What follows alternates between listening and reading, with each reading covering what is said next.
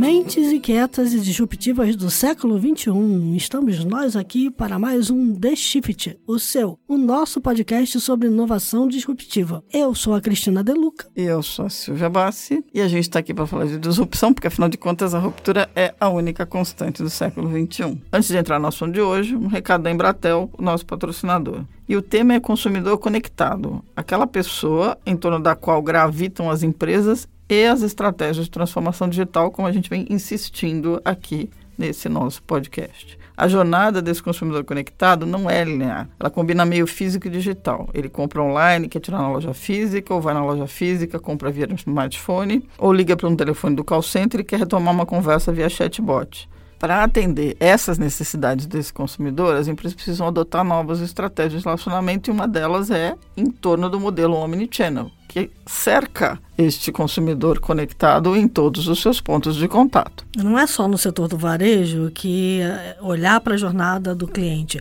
e abraçar uma estratégia omnichannel é importante. Está presente em todas as verticais econômicas. Hoje, toda companhia precisa olhar para a jornada do seu cliente e tentar atendê-lo da melhor maneira possível. A Embratel ajuda as empresas a fazer isso com a plataforma Omnigenesis, que atende empresas de todos os tamanhos e todas as verticais econômicas. Ela usa recursos de inteligência artificial para conectar todos os canais de atendimento na nuvem, incluindo chat, voz, e-mail e formulários na web. Para conhecer todos os detalhes da plataforma, entra lá www.embratel.com com.br barra Omnichannel. E qual é o assunto de hoje? o assunto de hoje é a sabedoria da multidão, ou como usar as tecnologias para entender as audiências hiperconectadas e a partir delas tirar insights para você tomar decisões de negócio, de produto, ou de tendência, ou de política, ou seja lá o que for. Que a gente vive dizendo aqui, preste atenção no cliente, no bendito preste do atenção consumidor. no consumidor consumidor. O consumidor é está isso, no né? centro é de exatamente tudo. isso aí. É, então tem uma. A gente estava aqui brincando antes de começar a gravar, mas tem uma teoria estatística. Alguém já deve ter visto, porque tem uma série no Netflix que explica como é que você faz estatísticas e previsões, que mostra o seguinte: que se você perguntar para um número X de pessoas, 100 pessoas, 200 pessoas, quantas balinhas elas acham que tem dentro de um jarro, a resposta correta vai ser muito próxima da média das respostas de cada um, mesmo mesmo que um tenha dito 100 e outro tenha dito 2 mil, quando você tirar a média do grupo, a resposta sempre vai ser muito próxima. Por isso que é a tal da sabedoria da multidão. Por que, que a gente está falando disso? A gente fala muito, todos os programas aqui, de Data Driven Economy, tech, economia dos dados, economia digital, digitalização dos negócios, como pensar um negócio do ponto de vista digital e de como está centralizado no consumidor. Mas como é que você faz isso? Como é que você lê? Você não vai fazer o one-to-one, -one, porque hoje é impossível, e não mais necessário. E a história do One Too Many, a conversa de um com muitos, na verdade a gente está falando de um cenário em que a gente fala de bolha, mas a gente não está mais só em bolha, a gente está falando de bolhas que se cruzam, de pessoas que, que se apoiam na opinião de vários pares e de vários pares propagando opiniões sobre várias coisas. Se você não mede essa inteligência da multidão, que foi criada como conceito de crowdsourcing, você não mapeia a audiência ou jogar para a galera, como eu costumo brincar, você perde uma tremenda oportunidade. Agora, você tem um desafio aí. Como é que você usa a tecnologia, como é que você treina pessoas para pensar dessa forma e como é que você cria processos corporativos dentro de uma empresa para aproveitar os dados que você já tem e não só para aproveitar os dados que você já tem, mas também para aproveitar os dados que você não tem e que poderia estar obtendo porque estão voando por aí se você usar as tecnologias certas. E para falar disso tudo, a gente tem um convidado, o Rodrigo Elser, que é o CEO e co-founder de uma empresa que tem um nome super divertido, que é a Stiling. E a Stiling, ela usa isso. Ela usa inteligência artificial para mapear as multidões ou as inteligências coletivas. A gente convidou o Rodrigo para ajudar a gente a debater, porque a gente quer entender um pouquinho melhor como é que combina isso tudo, como é que combina monitoramento de audiências em redes sociais e outras áreas com inteligência artificial e discutir um pouquinho o que está vindo por aí. Então, Rodrigo, seja bem-vindo. Eu que agradeço o convite. É uma honra estar aqui do lado diferente do... Do, do espectro também. Do, do, do, no meio aqui. Do, do AirPod, vamos dizer, né? É, Tá porque no microfone, ouve. não no fone. É, uma honra mesmo estar com vocês aqui. Conta um pouco, vai. Por que que chama estilingue e qual que é o princípio da coisa? Acho que é um bom começo. Stiling começou em fevereiro de 2014, então falando em seis anos. Na época, inteligência artificial não era o nome da moda, o nome da moda era Big Data. Ok. Você tinha as teorias de Big Data, você via que tinha uma dificuldade grande de não só lidar com uma grande velocidade de dados, um grande volume de dados, mas uma grande variedade. E essa variedade, ela acabava terminando um desafio não só de processar dados que o computador ele reconhece, que são números, que são datas, que são facilmente identificáveis, mas dados que estão perdidos em textos, em imagens e em áudios. Tecnicamente, dados não estruturados. A discussão é como que eu lido né, com esse volume, e quando você traz isso para o ponto de vista mais tecnológico, é como que eu vou extrair conhecimento desses dados não estruturados. O grande desafio, na época, quando você escutava ao lado negócio, é como que eu simplifico tudo isso? Como que eu pego essa complexidade e trago simplicidade para ela? E aí veio o insight do nome Stiling. Então, o nome Stiling, ele é, ao mesmo tempo, uma arma simples que derrubou um grande big na história, né? Se a gente for mais rigoroso, foi uma funda, mas a gente tem uma é, licença poética nessa, nessa brincadeira. Popularmente muitos chamam de Stiling, a gente foi por esse caminho. É um S mudo, é STI Lingue, por ser sábias tecnologias de imagem e linguagem. Gente, é, um acrônimo. É, é um então. acrônimo, por isso, inclusive, que a gente escreve em letra maiúscula o nome. Ah, É, que resume a tecnologia core que é necessária para você interpretar imagens e a linguagem. Hoje, aqui no Brasil, a Stiling é uma das principais players, talvez a que esteja mais adiantada no processamento desses dados estruturados com linguagem em português. Tem um processamento de linguagem natural que o Big Data tinha que fazer, e a Stiling foi uma das primeiras a conseguir pegar tudo que estava sendo dito em português e mapear esse cenário aí para todo mundo. Mas vamos lá, a gente, antes da gente começar a gravar, você estava comentando essa questão das conversas diferentes, a separação entre o indivíduo e o todo e o grupo. Dá um pouco desse Um cenário de aí. como que a gente tem que olhar para isso tudo. Acho que uma provocação, né? A gente conversa muito, o mercado conversa muito sobre transformação digital. Existe uma outra transformação, talvez tão importante quanto a digital, que é uma transformação social. Uhum. A gente está num mundo hoje hiperconectado. Vide o que o assunto contemporâneo na mídia, coronavírus, Tá fazendo. Pois fazendo. A informação sobre o vírus, ela viralizou mais rápido do que o próprio vírus. Ou melhor, a A desinformação. desinformação, é um negócio maluco. Esse é um bom exemplo, né? Bem vívido agora nesse momento de essa hiperconexão, ela traz benefícios e traz malefícios. É, o que a gente precisa é extrair o que é bom daquilo que é ruído, né? Tem Exato, muito porque ruído. por um lado ela permitiu que qualquer um falasse o que pensa, por outro lado ela tirou um dos maiores benefícios do jornalismo, que é o fact-checking, a curadoria de uma boa informação.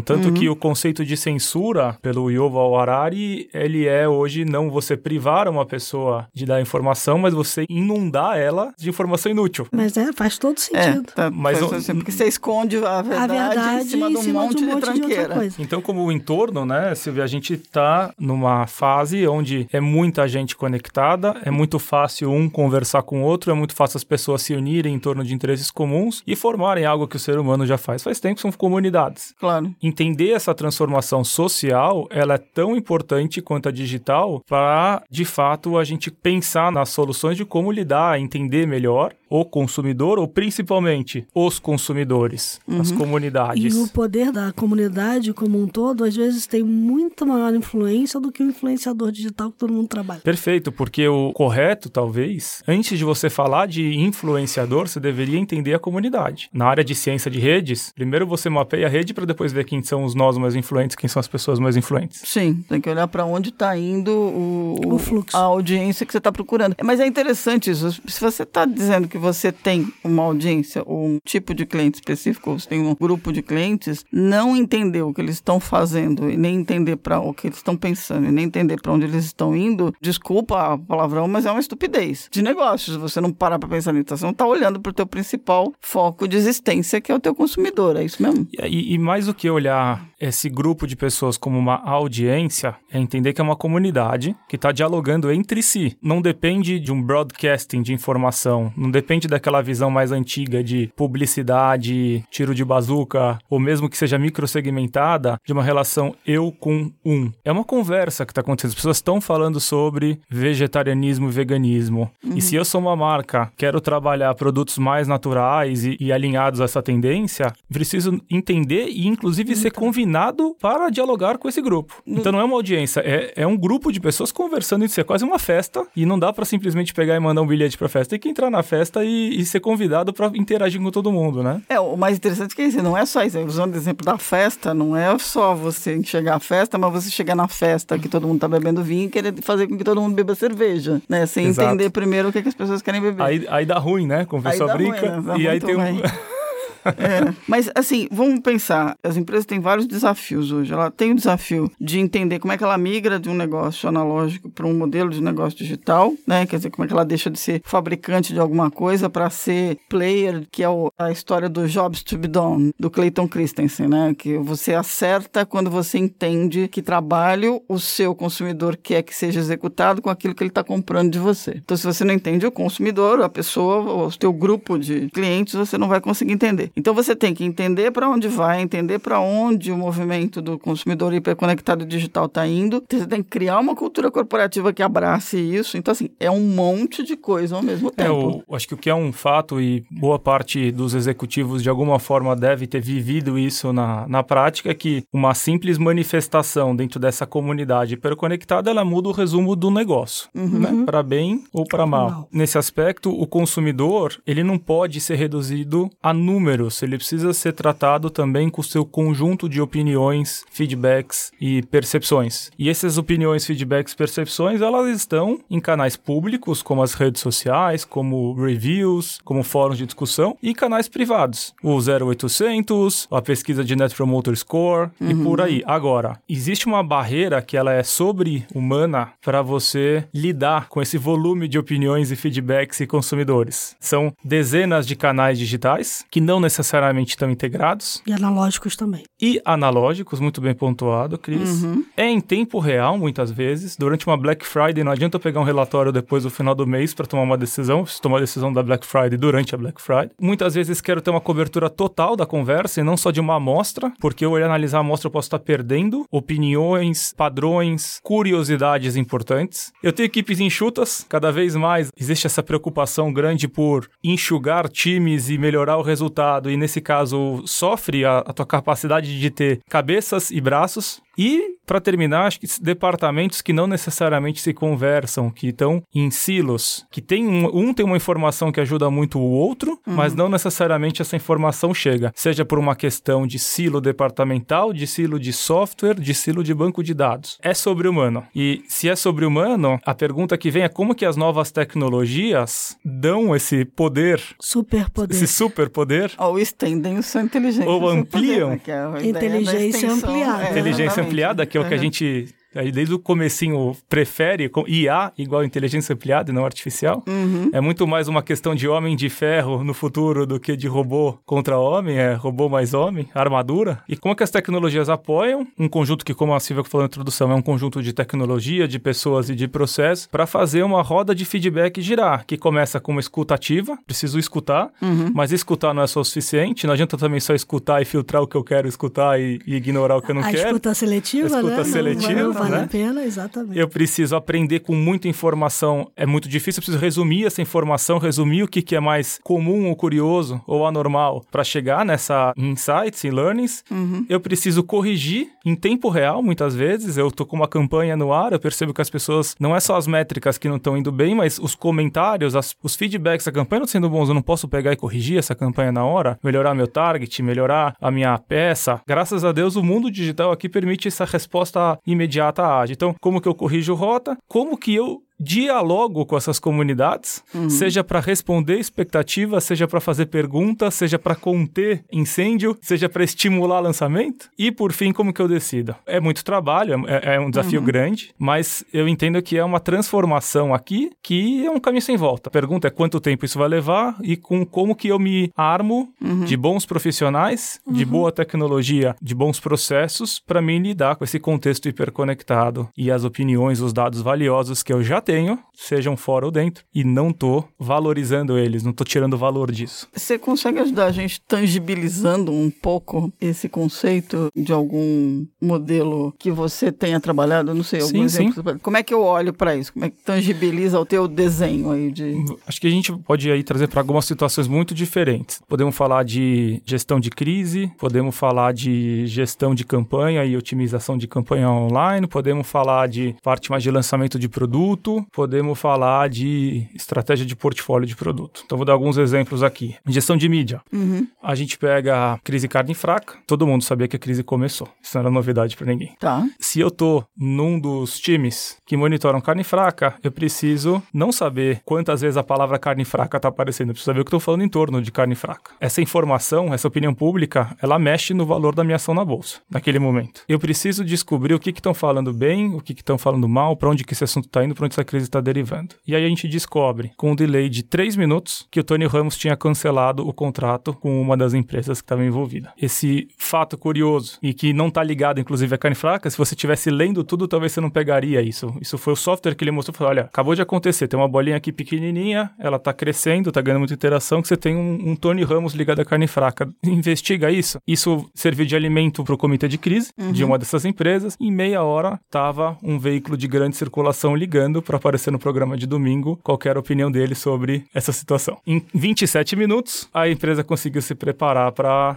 responder. responder é, né? é que muitas vezes isso também pode ser resolvido de uma outra forma, né? Você sabe o que está sendo falado de ruim, mas você sabe o que está sendo falado de bom. E às vezes você começa a pegar o que está sendo falado de bom Perfeito. e a amplificar o que está sendo falado de bom para ele se sobrepor ao que está sendo falado de ruim. Porque a, a certeza de uma crise é que ela começou, você quer saber quando ela termina e para onde nas narrativas, inclusive se tem uma narrativa que ela é positiva dentro de um mar vermelho, como que eu capitalizo ela, certo? Exatamente, você desvia o Agora, olhar. como que eu chego nessas narrativas? Eu posso colocar um time super experiente lendo cada uma das manifestações que existem e para imprensa isso vai funcionar, para as redes sociais não funciona. Eu não consigo, esse time experiente ele não consegue ler tudo. Então, eu preciso de uma tecnologia que corte um caminho, que resuma para ele o que está acontecendo, para que ele use a experiência dele realmente na análise desses padrões. Agora, eu posso pegar um outro caso legal de uma empresa de no, no segmento de beleza que fez uma campanha, uma campanha polêmica, uma campanha que entrava numa discussão de gênero e de repente o nome dessa empresa ela vira uma, um trend topic no Twitter escrito boicote nome da empresa como um trend topic no Twitter. Uhum. Qual que é a primeira reação do comitê diretivo da, da diretoria da empresa? Tira essa campanha do ar. E aí se você faz uma análise mais aprofundada do que estão falando, você percebe que a comunidade em torno dessa empresa, essa é uma empresa que tem uma prática muito boa de gestão de comunidades, ela estava falando essa palavra apoiando a situação da empresa e defendendo de por que, que um cara começou a chamar de boicote se isso não faz sentido nenhum. Então essa campanha, que por um, alguns minutos ou horas ela iria ser tirada do ar, ela foi mantida, ela teve um resultado fantástico e depois foi renovada. Se eu é... for pelo trend topic do Twitter, eu tomei uma decisão errada. Entendi. Uhum. Quer dizer, na verdade, você tem duas situações. Uma é, tudo bem, tem uma crise. Então eu estou entendendo o que está acontecendo e estou tomando decisões. Mas quando você estava falando, eu fiquei pensando, tá bom, então se eu consigo saber o que as pessoas estão pensando, eu consigo também entender ideias que vão abrir oportunidades para eu criar um produto novo. Sim. Certo? Vão pensar o contrário. Ou resgatar. uma no, crise. Ou para corrigir Mas eu tenho uma, uma teoria. Podemos falar para lançamento de produto, como que você usa essa informação. E aqui eu vou falar de redes sociais, acho que não, tamo, não vamos resumir tudo isso a redes sociais, mas é fato que redes sociais têm um valor de informação que a gente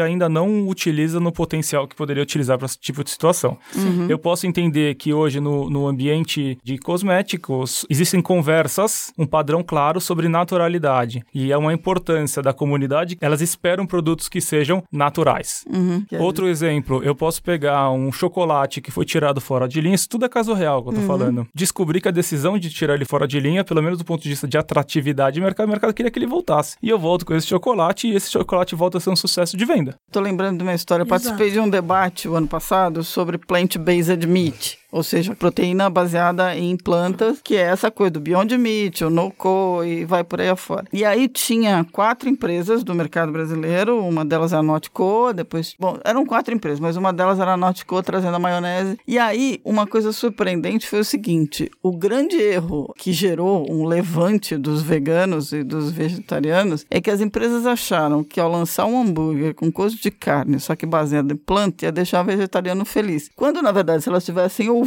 a voz dos vegetarianos, teriam entendido que o que ele não quer é o gosto da carne. Dane-se se é feito de planta ou não. E aquela conversa de duas empresas que quebraram a cara e tiveram que refazer tudo de novo é um bom exemplo de como você ignora a voz de uma determinada multidão e supõe Mas aí é que uma- porque é feito de planta Mas o cara então, vai achar bacana, mas, mas ele aí- não quer ter gosto de carne. Então, aí vamos né? lá. Mas aí, Aí é é uma decisão de maluca. qual é o público que você quer atingir. Não, aí eles acharam que com isso iam atingir todas as comunidades, quando na verdade perceberam que aquela comunidade que come plantas, ela não come só a planta, mas ela também não quer comer alguma coisa que tenha gosto de carne. mas é por isso que quer tá, tendo. Mesmo que seja de planta. Por isso que está tendo variedade, porque em outros lugares, por exemplo, os, os hambúrgueres vegetarianos que estão nas cadeias de fast food precisam ter o gosto da carne, porque senão as pessoas rejeitam. Já teve essa pesquisa. Mas aí é que tá, mas o vegetariano rejeita se ele tiver o gosto da carne. Então você tem que Agora- Tem que lembrar saber que você qual é o pode público fazer. que você É, é, Aí é que tá, mas os caras acharam que ia tá, tava tudo resolvido. Vamos resolver o problema, né, da guerra entre E- e- e veganos,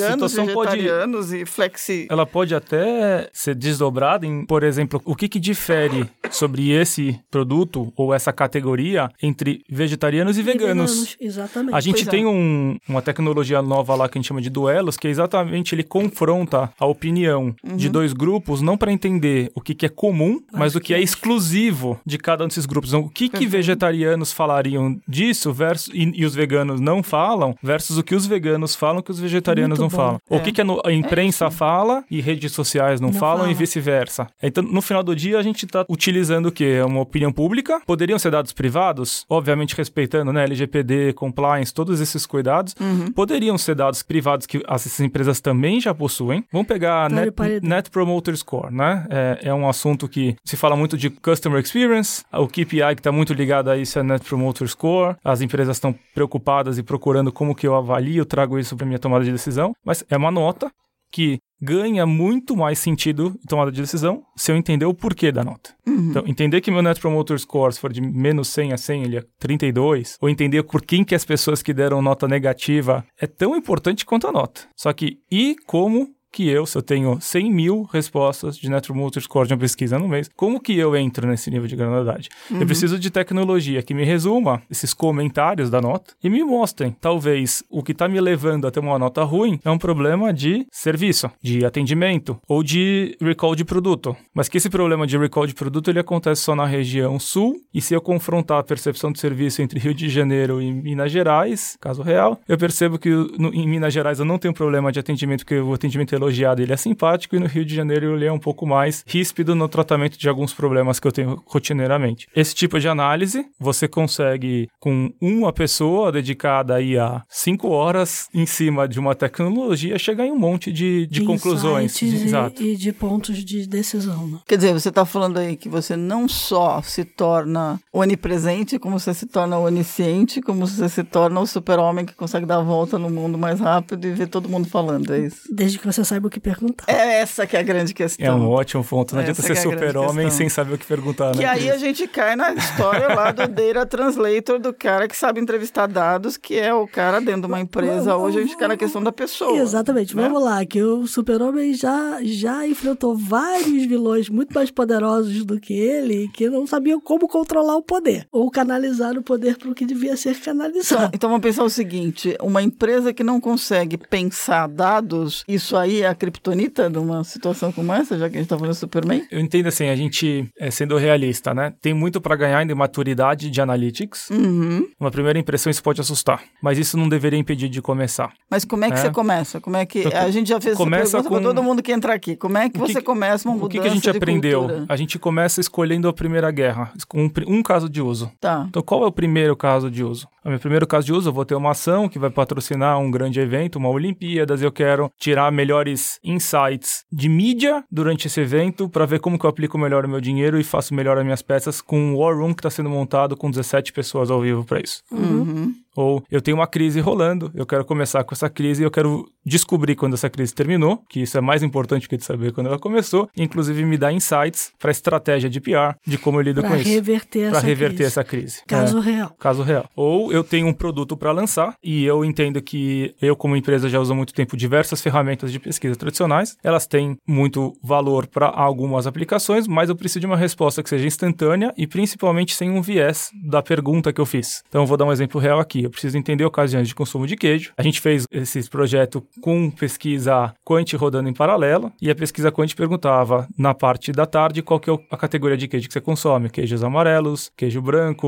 mofo azul e por assim por diante. E a gente descobre pela nossa técnica que crepioca estava na moda. Então, Tá certo. é esse tipo de insight, de curiosidade, como a Cris, né, acho que gosta de chamar, do, do não óbvio, Não, não, óbvio. Não é. óbvio. é, você vai pegar por esse método, Eu não sem nenhuma estava procurando isso, eu peguei sem querer. É. Como que, eu, como que eu descubro o que eu não sei que eu preciso descobrir? Isso. Então, aqui a gente tem muitos casos legais, não de mostrar os padrões mais frequentes, mas de mostrar os padrões mais curiosos. Eu queria puxar um pouquinho essa questão Uhum. dos dados quantitativos para os dados qualitativos, né? Todo mundo olha muito para o quantitativo, todo mundo faz pesquisa de opinião de 1 a 10. Tá atendendo bem ou não tá atendendo bem? É, de 1 a 10. Mas tem lá uma, um campo aberto pro cara dizer por que, que não estava atendendo bem ou por que, que ele ficou satisfeito. Isso aí muita gente descarta. Muita gente descarta. Ainda. Por quê? Porque dá trabalho, porque é difícil. É trabalho ou é ou, é, ou cai naquilo que você falou do medo? De eu não quero É. tocar nisso. Botando leio na fogueira, né? É, ué. Eu não sou, não, não fiz um estudo para poder responder com propriedade disso, mas intuitivamente eu diria que um, é sim, tem gente que tem medo de escutar algumas verdades, Tá. tem uma dificuldade sim de ler esses textos. A gente está lidando aqui com uma área da tecnologia, como eu acabei de falar, né? A gente começou o Stiling há seis anos. Há seis anos nem se falava em processamento de linguagem natural. Há seis anos as grandes empresas que a gente conhece hoje nesse assunto nem tinham, inclusive, o módulo disponível. É um assunto novo, é um assunto que ainda não tem uma maturidade das empresas, dos times fazerem o bom uso dessa ferramenta, é um grande desafio. A gente está falando de uma categoria nova, não estamos trabalhando numa categoria que já existe, a gente está criando uma nova categoria. Em alguns casos, o pessoal, existe uma obsessão, aqui é um pouco da crítica, acho que tem uma obsessão humana por números, de reduzir as coisas em números. Tá. E muitas vezes os números, eles não explicam os porquês. Ele mostra que tá subindo, mostra que tá descendo, mostra que tá mais caro, que tá mais barato, mas o porquê, muitas vezes nessas opiniões, nesses feedbacks. Sem ser absolutista, mas sim, tem muitos casos onde de fato você pega, né, os porquês nesses campos dos comentários, das perguntas Ou com não, números. né? Ou às vezes por uma circunstância que não tem nada a ver com o que você estava imaginando, né? Perfeito. Tá totalmente fora do teu campo de controle, inclusive. É um pouco da, né, a gente tava falando da metáfora do microscópio. Essa é uma boa metáfora. É, pessoal de infectologia, infectologia tá na moda, né, essas últimas semanas.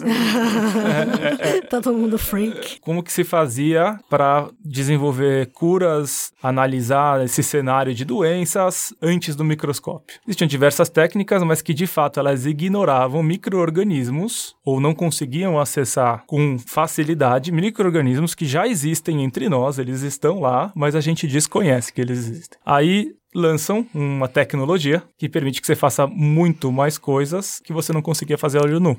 A partir daí você tem um desenrolar de avanços na ciência, novas curas, de novos entendimentos, de novos porquês. E até de novas enzimas, de novas De proteínas. novos de- produtos. e- e- Inclusive proteínas que não estão disponíveis na natureza estão sendo fabricadas para agir sobre a natureza, que é um pouco do que a gente está falando aqui, se a gente levar para o e lado. de reagir, né? É, de é como um que eu gerencio, como que eu, eu gerencio isso. Então, é um pouco parecido com o que a gente está falando aqui, só que a gente está falando de micro-organismos e nem infectologia, a gente está falando de inteligência de dados, de E inteligência de micro-organismos no opiniões. comportamento. é. Exatamente. Né? Tá certo. Como é que a inteligência artificial entra nesse processo todo? Inteligência artificial é um nome muito amplo. Vamos fazer um paralelo com medicina aqui. Estou hoje bem, né, por esse lado. É muito amplo você falar aqui que eu estudo medicina, mas é o que é, é ortopedia, é pediatria, é neurologia, né? Quando a gente fala de inteligência artificial, você tem vários meandros aqui. Tentando colocar em caixinhas, existem um grupo de subcaixinhas que é importante a gente conhecer. O que mais é público, o que é mais é, sedutor, é a caixinha do machine learning, aprendizado de máquina, que tem vários nomes legais, deep learning e outras derivações, uhum. que é o lado da tecnologia que aprende padrões, replica padrões, escreve sozinho alguns códigos aí para predizer e classificar padrões. Isso é o mais conhecido. Agora, o que é muito pouco conhecido é que essa o aprendizagem de máquina, quando ela vai lidar com texto, áudio, imagem, ela precisa de alguns pares. Quando ela vai lidar com imagem, ela precisa de um par que se chama visão computacional, computer vision. Uhum. Quando ela vai lidar com entendimento de áudio, ela precisa de um speech analytics. Speech tem vários nomes,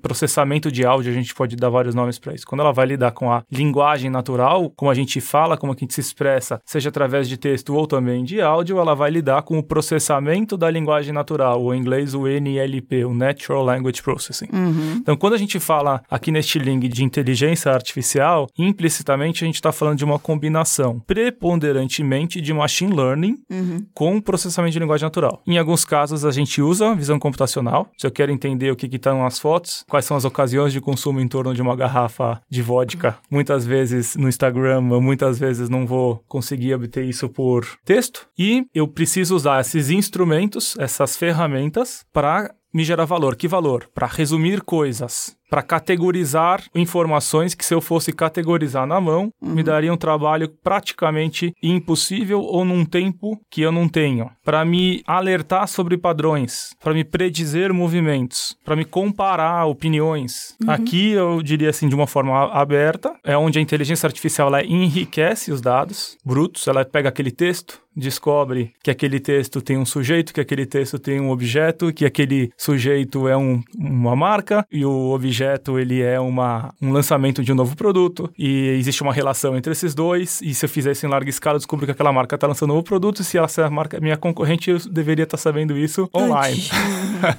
Antes. É, aqui entra a tecnologia uhum. e no final isso vai levar a diversos casos de uso, né? Analisar de novo inteligência competitiva, saúde de marca, gestão de crise, a inspiração para marketing de conteúdo, avaliação é, de opinião pública e de opinião parlamentar, otimização de campanhas com base nos feedbacks do que estão falando dessa campanha na hora e outros cositas mais de casos bem interessantes que usam essa tecnologia para monitorar não só uma pessoa, não é disso que a gente está falando, inclusive não tocamos no assunto LGPD, mas existe um upside do LGPD aqui que cada vez mais ela, isso leva a gente entender grupos de pessoas, uhum. o one-to-many que a Silvia colocou no começo, e disso extrair aprendizados, inteligência e eventualmente conversar com essas pessoas. Sem necessariamente também. você precisar identificar o CPF por trás da informação. Exatamente o que não é o objetivo. Está nascendo uma safra nova de indivíduos que têm nomes de profissão ou de carreira muito estranhos, como, por exemplo, business anthropologists ou antropólogos de negócios, que estão tentando entender a audiência, o comportamento, usando Justamente dados. Que a gente conversou e aqui. Mais... Então a gente está falando o seguinte, moçada, quem achou que ciências humanas estava fora da jogada e que o negócio é só estimular o nascimento de profissionais de programação e tá tudo certo, a gente precisa deles porque tem um buraco enorme, tá faltando uma outra safra. Então nós estamos falando aí de business anthropologists, a gente está falando de lead librarians, a gente está falando de futurologistas a rodo, né? Tem quatro data translators, ah. que são aqueles caras que estão lá dentro. Então, assim, é um desafio não só pensar em usar a tecnologia para entender o que está acontecendo, mas também começar a pensar que não é só contratar programador de algoritmo, moçada. É uma outra coisa, porque quem vai dizer para o programador de algoritmo o que que precisa, quem vai dizer para que lado olha, onde está o fringe, onde vem o não óbvio, são outras pessoas. E, Acho que o Rodrigo é, pode agregar para caramba. É um, a gente tem essa discussão grande hoje no, no estilingue né? Bem ou mal, uhum. a gente tem um time que tem é um pouco de cada tribo, de cada perfil lá dentro. A gente tem um time, por exemplo, de machine teachers. E a gente não inventou esse nome simplesmente porque é bonitinho, né? mas é porque a gente aprendeu, viu na prática que o machine learning, ele não vai funcionar se você não tiver alguém, quando se fala de uma técnica supervisionada, alguém que está lá ensinando ele de forma correta Uhum. Conhecimento técnico e do assunto, do domínio. O que, que a gente vê? Tecnologia por tecnologia, não é disso que a gente está falando. A gente está falando de criação de valor. Se eu fosse hoje um executivo preocupado em investir, atento a investir, na dúvida de como entrar nessa história, a pergunta aqui é qual é o valor que eu espero criar, qual é a minha hipótese de criação de valor. E aí, o programador, o aparato, a ferramenta, ela vai vir depois para ver se essa hipótese ela é verdadeira ou falsa. Uhum. Mas o time de engenheiros e de programadores sozinhos não vão chegar só na resposta. Ele se precisa de conhecedores do assunto, do domínio, como a academia fala. E muitas vezes esses conhecedores vão estar ou em áreas de se a gente está falando de, de, linguagem, linguistas, uhum. biblioteconomistas, é isso, é conhecimento, organizar Geógrafo. conhecimento, geógrafos, a gente está falando de medicina, médicos, direito, lotec, advogados, advogados. Uhum. que são os especialistas no domínio. E é um, um trabalho que ele é super co-criativo nos tais squads. E se você não olha por essa ótica de criação de valor, entende que você está falando de tecnologia, você não vai chegar onde você gostaria de chegar. Um grande problema neste momento é que muitos desses profissionais que hoje dominam determinadas áreas do conhecimento estão muito apartados de tudo isso que a gente está falando aqui. Ele também precisa ser treinado para a cabeça para interagir com um cara que está lidando com Sim. os algoritmos, com os dados. Não é uma convivência fácil, não é uma convivência não que... Não é uma convivência fácil, não é uma fórmula pronta. Isso. É muito pouca história, muito pouca experiência, né? Então, no final, a gente vai terminar, hoje, pelo menos, num ambiente de tentativa, erro, aprendizado, pivota, continua, investe mais e ter essa mentalidade de que esse ciclo ágil, ele não funciona se eu não tiver uma hipótese de valor antes. É aquele famosa frase lá do Homer Klink que não tem bons ventos para uma, uma nau, para um barco sem rumo. Você tem que ter o rumo. É, ou aquela história, né? A música do George Harrison, né? Se você não sabe para onde tá, você está indo, qualquer estrada serve, é. né? Já vem, né?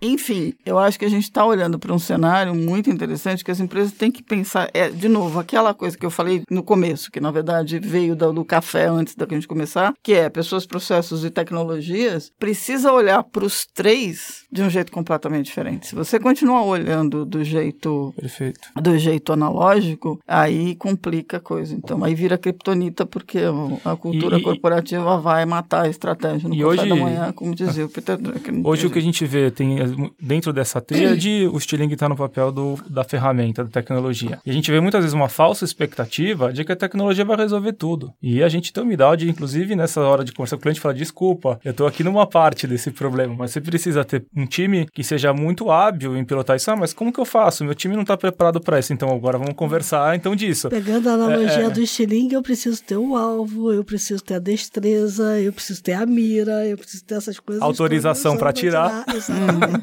Exatamente. Nossa, temos um programão aqui hoje, é isso? É, maravilha. Vamos pular para os insights, é isso? Vamos.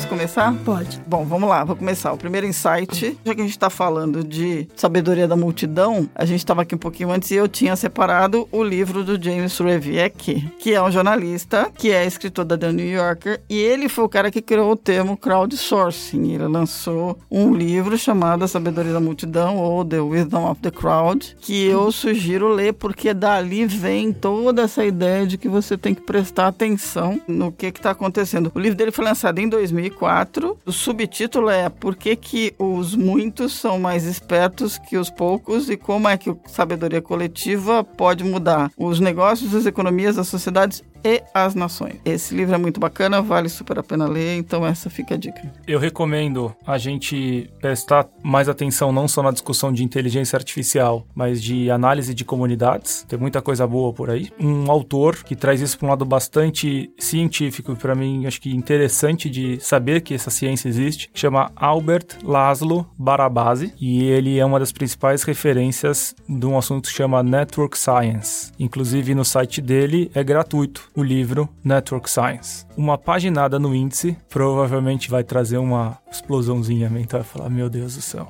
existe ciência para isso? Olha ciência para entender movimentos, influenciadores, comunidades. E a inteligência artificial, ela joga junto com isso, mas esse para mim é um assunto que a gente precisa ainda falar como profissionais muito mais, análise de comunidades. Verdade. E, então, só pensando assim, olhando um pouco pro retrovisor, tudo isso que a gente tá falando aqui já estava na literatura há bastante tempo. Né? 1750, se eu não me engano, muito começam a falar de análise de redes. Isso, tá lá atrás. Então a gente tem muitos livros que falam sobre teoria algorítmica. Uma vez me perguntaram assim, o que é um algoritmo? Eu falei, é um software? E aí as pessoas olharam para mim meio assustadas assim, falei, todo software é um algoritmo. E todo algoritmo é um encadeamento de ideias. Qualquer livro de lógica que você vá ler vai te ajudar muitíssimo a entender a lógica dos algoritmos. A gente precisa muito aprender lógica novamente. A gente tirou a lógica das escolas. A gente tem que voltar a botar a lógica nas escolas. Então não vou dar um livro específico. Eu vou deixar todo mundo procurar. Mas eu diria para você o seguinte: interesse-se por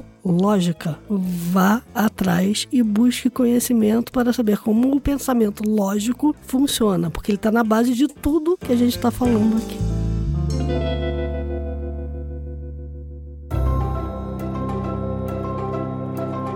Temos um programa. Temos um programa, um baita programa. Então é isso, gente. Obrigada, Rodrigo. Obrigada de novo. Obrigada pela parceria, por estar aqui com a gente para discutir essa história toda. Queria agradecer a toda a audiência. Queria dizer dicas, dúvidas, sugestões, elogios. Mandem para theshift.b9.com.br e até amanhã, porque enquanto a gente estava aqui conversando, Cristiano De Luca. O mundo mudou um bocado. Mudou. E, e alguns tem... vírus andaram a mais por aí. E a gente tem muito o que falar. É isso aí, pessoal. Obrigadão.